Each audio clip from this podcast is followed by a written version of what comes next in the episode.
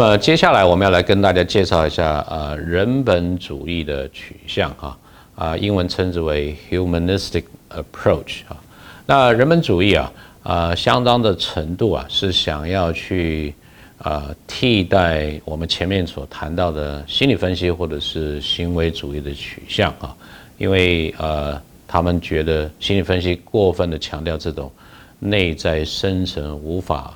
知道的这种潜意识的这种影响力，而行为主义又过分强调外在环境的影响，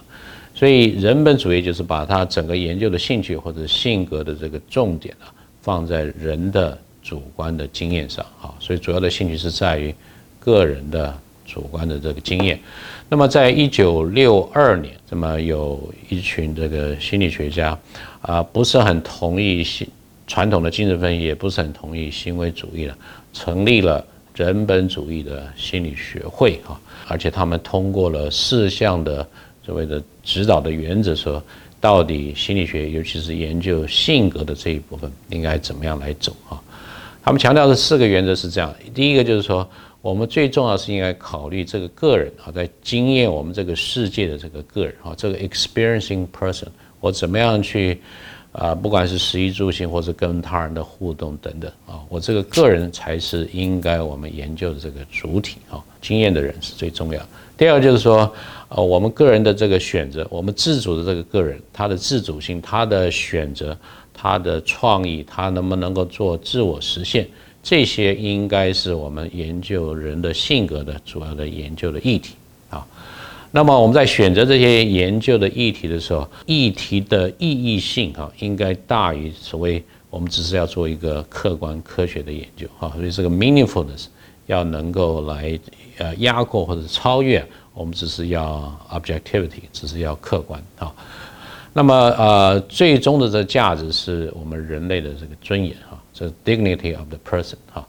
那么，呃，在这个人本主义里面，大概我们在这边有提到两位重要的心理学者，哈，他们对于，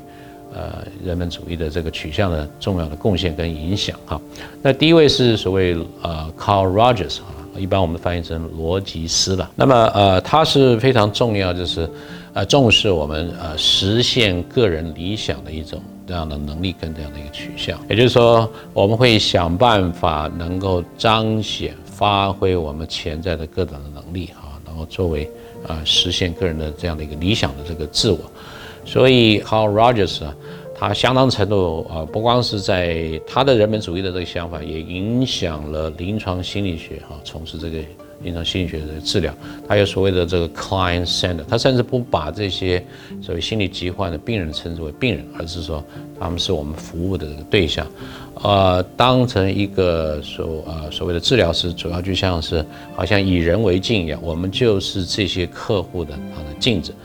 帮他也许当时偏离的啊一些状况能够回到这个正轨啊，让他能够持续的在实现自我的这个路上面呢前进啊。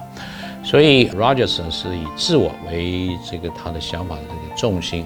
所有的这些观念，所有的对外在世界的这个知觉，它的价值等等，都是来彰显这个我啊，I 或者是 me 啊，我是谁啊，我能够做什么啊？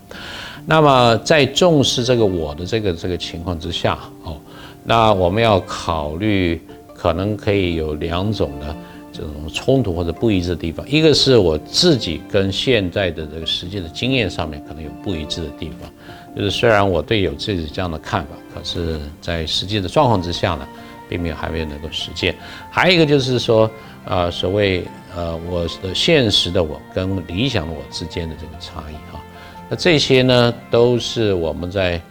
所以说在观察个人的性格的发展，或者是你从事心理临床的这个治疗工作的时候呢。要着重的这些点。另外，Carl Rogers 也非常强调 unconditional part regard，这个称之为无条件的积极的关注。也就是说，尤其是强调这个父母跟子女在互动的时候，那么父母要能够让小孩子知道说，其实我是非常接受你的，即便你做出来的行为或者你有一些想法不为是大人所接受，或者这个。啊，社会的规范所不允许，但基本上你是在一个被爱、被包容的这个前提之下哈，然后能够告知，呃，这个小孩子应该怎么样来去改变或者是矫正他的这个行为？这个叫做啊无条件的积极的这种正向的这样的一个关注哈。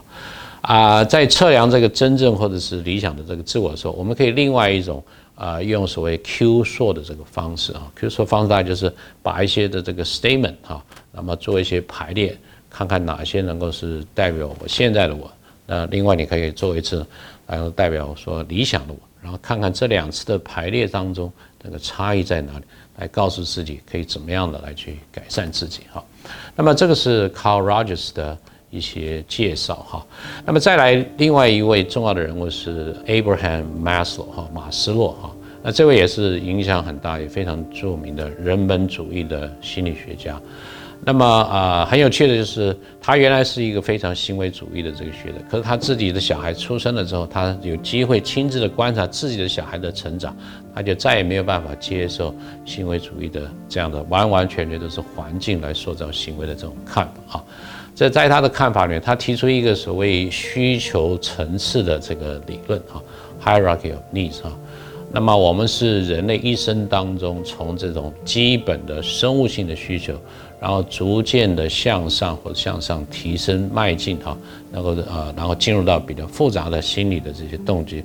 最后呢，能够怎么样做这个自我的实现哈？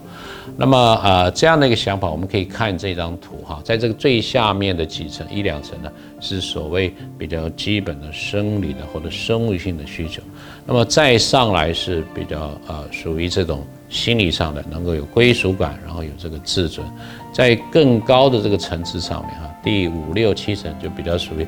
认知上的需求，要能够知道，要能够了解，要能够啊探索，还有美感的这个需求，乃至于最高的自我实现的这个需求，哈，在马斯洛的这个看法里面，有的时候可以体在我们自我实现想或者企图自我实现的过程中，可以体验到这个所谓高峰的经验。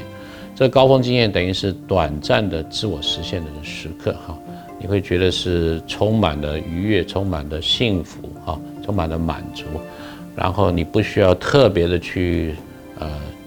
做做什么样的这个事情，哈，然后你可以啊，而且不是以自我为中心的这样的一种达到目标的啊满足的这个状态，哈。那最后我们提一下人本主义，哈，它并不反对说我们原始的。就是基本的生物的性的影响，以及环境对我们行为的影响，但它强调的是我们个人在这个过程当中怎么样来去界定，然后创造自己的命运啊，这个包括我们的性格在内，哈，所以他们也会发展出来一些不一样的这个方法，哈，那么来去呃评量我们个人的这个自我的概念，然后强调。啊，什么问题才是重要的研究的议题哈？那么比较有一些负面的批评是说，啊，当他们在探讨，尤其是自我实现的终极的目标，可能看到都是历史上非常稀少的一些人物，爱因斯坦可能就是一个很好的自我实现的一个代表。但这个世界上有多少人能够像爱因斯坦，或者是更其他更为成功的人物，可能就不是那么的去能够达到同样的自我实现的目标了。